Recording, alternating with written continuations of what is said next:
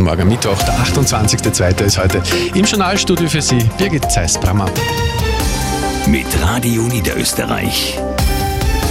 Am besten informiert. Journal um sieben. Niederösterreich begrüßt die Bauoffensive des Bundes. Bei der angekündigten Leerstandsabgabe gibt man sich abwartend. Und gute Nachrichten für die Belegschaft des Automobilzulieferers MGG in Herzogenburg. Der Betrieb darf fortgeführt werden. Und überwiegend bewölkt, aber mild ist das Wetter heute in Niederösterreich. Schönen guten Morgen. Die Bundesregierung hat gestern eine neue Bauoffensive präsentiert. Es wird eine Milliarde Euro für die Errichtung von Wohnungen durch gemeinnützige Bauträger geben. Die Zinsen auf Wohnbaudarlehen werden vom Bund gestützt und die Länder bekommen die Kompetenz, in ihrem Bereich Leerstandsabgaben einzuführen. Damit soll mehr leistbarer Wohnraum geschaffen werden. In Niederösterreich begrüßt man die angekündigten Maßnahmen, wie Simon Baumberger berichtet. Das angekündigte Paket sei ein wichtiger Schritt, um mehr leistbaren Wohnraum für Mieterinnen und Mieter zu schaffen schaffen. Wohnbaulandesrätin Christiane Teschel-Hofmeister von der ÖVP zeigt sich in einer Aussendung erfreut über die angekündigten Maßnahmen. Man fühle sich in den Forderungen an den Bund bestätigt. Zur konkreten Umsetzung einer möglichen Leerstandsabgabe in Niederösterreich wollte man sich im Büro von Teschel-Hofmeister aber noch nicht äußern. Man warte hier noch auf weitere Details zu den Vorhaben der Bundesregierung. Eine Expertenarbeitsgruppe soll sich mit dem Wohnbau in Niederösterreich auseinandersetzen und bis zum Sommer Empfehlungen erarbeiten.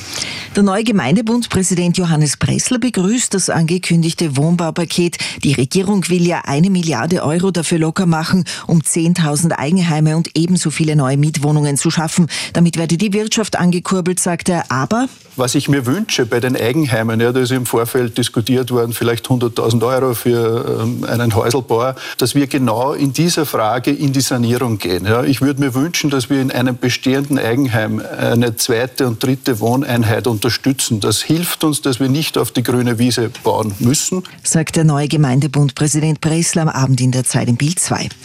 In Niederösterreich werden die nächsten Gemeinderatswahlen am 26. Jänner 2025 stattfinden. Darauf haben sich die in der Landesregierung vertretenen Parteien ÖVP, FPÖ und SPÖ geeinigt. Der Wahltermin garantiere Planungssicherheit für die Gemeinden und einen kurzen Wahlkampf, heißt es in einer gemeinsamen Aussendung. Die Landesregierung wird den Wahltermin in einer ihrer kommenden Sitzungen formal beschließen. Und apropos Wahl, Ex-US-Präsident Donald Trump hat die Vorwahl zur Präsidentschaftskandidatur der Republikaner im Bundesstaat Michigan wie erwartet gewonnen. Trump lag nach Auszählung von rund 10 Prozent der Stimmen gut 30 Prozentpunkte vor seiner Konkurrentin Nikki Haley. Auch Präsident Joe Biden hat bei den Demokraten trotz Proteststimmen einen Sieg eingefahren. Die insolvente MGG Herzogenburg GmbH hat jetzt grünes Licht für eine Fortführung des Betriebes erhalten. Die rund 200 Arbeitsplätze beim Autozulieferer dürften damit erhalten bleiben. Über den Sanierungsplan stimmen die Gläubiger demnächst ab, wie Simon Baumberger berichtet. MGG gehört laut eigenen Angaben zu den europaweit führenden Herstellern von Alugussteilen für die Automobilindustrie. Dazu gehören etwa Motorenteile, Bremssättel und Batteriegehäuse. Im Dezember des Vorjahres musste das Unternehmen aufgrund eines kurzfristigen kurzfristigen Absatzeinbruchs Insolvenz anmelden. Von den Gläubigern wurden Forderungen in der Höhe von knapp 30 Millionen Euro eingereicht. Rund 22 Millionen davon wurden bisher anerkannt. Für die 200 Mitarbeiterinnen und Mitarbeiter von MGG gibt es nun gute Nachrichten. Das Landesgericht St. Pölten hat den Fortbetrieb genehmigt. Der Sanierungsplan wird in den nächsten Wochen geprüft. Anfang April stimmen die Gläubiger darüber ab.